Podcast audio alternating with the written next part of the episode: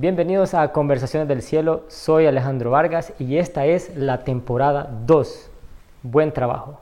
En un mundo ajetreado, que nunca para, donde hablamos de todo y de nada. ¿Qué tal si tenemos conversaciones del cielo? En esta temporada vamos a conversar sobre un tema que para muchos quizás sea un tema incómodo y les genere cierto afán o estrés o, o será el tema favorito para los workaholics. Sí, vamos a hablar de trabajo. Y para comenzar este tema vamos a comenzar a plantearnos la siguiente pregunta, o el siguiente mito, más bien. ¿Será que solo se sirve a Dios dentro de una iglesia? ¿O también lo puedo hacer en mi día a día, es decir, para los que trabajamos en el trabajo, pues te tengo la noticia. Tu lugar de trabajo también es la misión que Dios te ha encomendado, es decir, tu lugar de servicio. A veces tendemos a desligar eh, nuestro trabajo de lo ministerial y realmente no es así. No hay una diferencia para quienes viven verdaderamente el cristianismo. Y te quiero hacer otra pregunta más. ¿Te has hecho alguna vez este cuestionamiento? ¿Por qué yo fui elegido y no otra persona que entrevistaron? Que seguramente tú lo conociste, fue tu amigo, fue un compañero de trabajo que te diste cuenta que estaba aplicando la misma plaza que tú y tenía más competencias, tenía más experiencia que tú y quedaste vos. ¿Sabes por qué? Porque precisamente es que pueden haber personas más talentosas que nosotros, más talentosas que tú, más preparadas e incluso aceptarían la misma oportunidad laboral hasta con un menor rango salarial de lo que te ofrecieron a ti. Pero fuiste elegido en esa posición porque Dios te abrió las puertas para una misión en específico. Y esto no es coincidencia, porque si Dios te puso en ese lugar, en, en ese tiempo, es porque es el momento indicado para que compartas acerca de Él. Sí, acerca de Él en ese lugar donde tú estás. Algunos probablemente pensarán, acá en el lugar donde se manejan estos temas de entretenimiento, de política, de economía, de leyes, o yo, si estoy en un hospital, incluso mejor aún. O alguien pensará, aquí en el, no sé, en esta oficina donde solo recibo llamadas. Sí, ahí es donde probablemente ni siquiera tenés paz al ir a esa, a esa oficina, te genera estrés, pero ese es el lugar que Dios ha puesto para ti como una misión. Algunos me dirán, Ale, pero ¿cómo sé que ese es el lugar en el que Dios me ha puesto? Pues mira, hay quienes entienden que están viviendo bajo la soberana voluntad de Dios y quienes entienden esto saben que no existen las casualidades, sino las causalidades. Es decir, existe una causa de por qué Dios te puso en ese lugar. Y acá les cuento una pequeña historia. Años atrás estuve sirviendo en el Ministerio de Alabanza y la verdad fue muy bonito, una gran experiencia. Eh, lo recuerdo con mucho cariño, con mucha gratitud. Y, en ese momento se, me comenzaron a abrir diferentes eh, oportunidades en el ámbito de la educación y me pregunté, ¿habrá alguien que toque mejor la guitarra que yo en el Ministerio de Alabanza? Y la verdad es que no, amigos, no había nadie mejor que yo. Yo era Slash, no mentira, no era Slash, era, era la verdad más o menos. Entendí que las oportunidades de educación que Dios me había puesto eran únicas me, las había encomendado Dios a mí, no podía dejarlas pasar. En ese entonces tuve que tomar una decisión de, aunque con tristeza, porque me, gustaba, me encantaba servir en, alabanza, tuve que hacerme a un ladito porque sabía que habían otros mejor que yo, más talentosos, más preparados, que habían ido a una escuela, yo toda la vida toqué empírico, eh, y algunos que me daban un par de tips por ahí y les agradezco, gracias. Pero es importante reconocer cuáles son las oportunidades que Dios nos ha puesto específicamente para nosotros y que no hay y que nadie aparte de ti las va a cumplir en esa área en específico. Entonces, en ese momento yo recibí hate de gente que ni siquiera conocía, porque a algunos así les gusta tirar hate. Son estas cosas que te hacen de cierta manera desanimarte, porque ellos realmente no conocían las razones por las que Dios me había dado estas oportunidades. Eh, para mí la idea siempre ha sido contar estas increíbles noticias en otros ámbitos que generalmente no podría llegar si no fuera porque Dios te dio esa oportunidad. A pesar de tener claras las razones, muchas veces se me han venido ciertos ataques en mi mente y probablemente tú también hayas recibido este tipo de ataques en tu mente o ataques espirituales y, y te has de haber preguntado, ¿y yo qué hago aquí? ¿Por qué estoy yo aquí?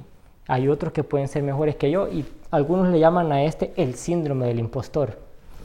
Pero debemos identificar cuándo esos pensamientos vienen para recordarnos que estamos ahí, no porque realmente somos, entre comillas, y no es para reforzar el síndrome del impostor, sino para recordar que es por gracia que Dios nos dio todo el conocimiento y nos da las fuerzas y las oportunidades para estar en ese lugar. Me encanta este versículo que dice, toda buena dádiva y don perfecto viene de arriba, desciende de parte del Padre de las luces, en el cual no hay fases ni periodos de sombra. Probablemente a este punto ya estarás diciendo, ok, ok, ok, ya entendí, ya entendí que el lugar donde yo estoy es el lugar que Dios me ha puesto. Pero, pero mira, yo sé que era el candidato menos probable y me siento impactado porque pues sí, yo quedé, ¿verdad? Y, pero no sé cómo comportarme. A veces me siento que, que, quiero salirme porque dentro de mí resalta lo peor de mi humanidad y me agarra de discutir con mis compañeros o con mi jefe y, y me dan ganas de tirar todo y decir, ya me voy. Pero acá te dejo algunos tips prácticos que te pueden servir mucho para reflejar a Dios en tu lugar de trabajo. Y aquí va el primero. Número uno, comienza siempre tus días, tus proyectos, tus pendientes con gratitud. Es decir, eh, te voy a contar una historia. A veces en mi primer trabajo eh, fuera bien, bien cansado para mí. Eh, yo creaba contenido, era content manager, y en el primer trabajo me habían dado 10 cuentas. Era una cosa increíble. Yo pasaba escribiendo, escribiendo y pensando un montón. Llegaba a veces hasta las 3 de la madrugada trabajando y el día siguiente tenía que ir a la universidad y solo dormía como dos horas. Y era súper, súper pesado para mí. Pero aunque todos me decían, no, hombre, renunciar, salite, no vale la pena. Y la verdad es que pues, no, estaba teniendo un, un buen trato, pero cuando yo lo vi con ojos de gratitud, cuando gracias a Dios pude agradecer por esto, las cosas comenzaron a cambiar. Y meses más tarde me estaba moviendo para otro trabajo mejor, otra oportunidad laboral mejor, con un mejor ambiente laboral. Entonces la gratitud es importante. Quien no agradece generalmente vive amargado en su trabajo. Se siente cargado en el día a día. Y hay, a veces me tocaba también experimentar en otra agencia, tenía un cliente que era bastante especial y ella por lo general hacía muchos cambios, muchos cambios y mi equipo como que se estresaba y me decía, ay no, otro cambio, otro cambio. Pero es importante mantener una actitud de gratitud. Segundo, bueno, antes del segundo tip, dice este versículo que me encanta, Den gracias a Dios en todo, porque esta es la voluntad de Dios para ustedes en Cristo Jesús. Eso dice 1 Tesalonicenses 5:18. Y aquí les va el segundo tip. Sé ejemplo antes que nada. Sí, esto es hablar de Dios, incluso a veces podemos decirlo así sin mencionarlo. Pues sí, tus compañeros quizás no van a estar atentos a escuchar un versículo bíblico de entrada Eh, pero ¿sabes qué? Sí van a tener abiertos los ojos y bien atentos los oídos a saber cuáles son tus palabras y tus acciones en esos ambientes donde hay tensión. Tus compañeros antes que leer las escrituras, antes de leer la Biblia, van a ver tu testimonio. Y eso es importante, por eso es importante cuidar tu ejemplo y ser receptivos a las necesidades que ellos van a tener en su día a día, para que ellos también puedan ser receptivos a lo que tú les compartas en el futuro o en los próximos días. Tercero, tercer tip, tercer tip. Esta es una lección que más me ha costado practicar, la verdad, y es ser paciente. Sí, aunque no lo crean.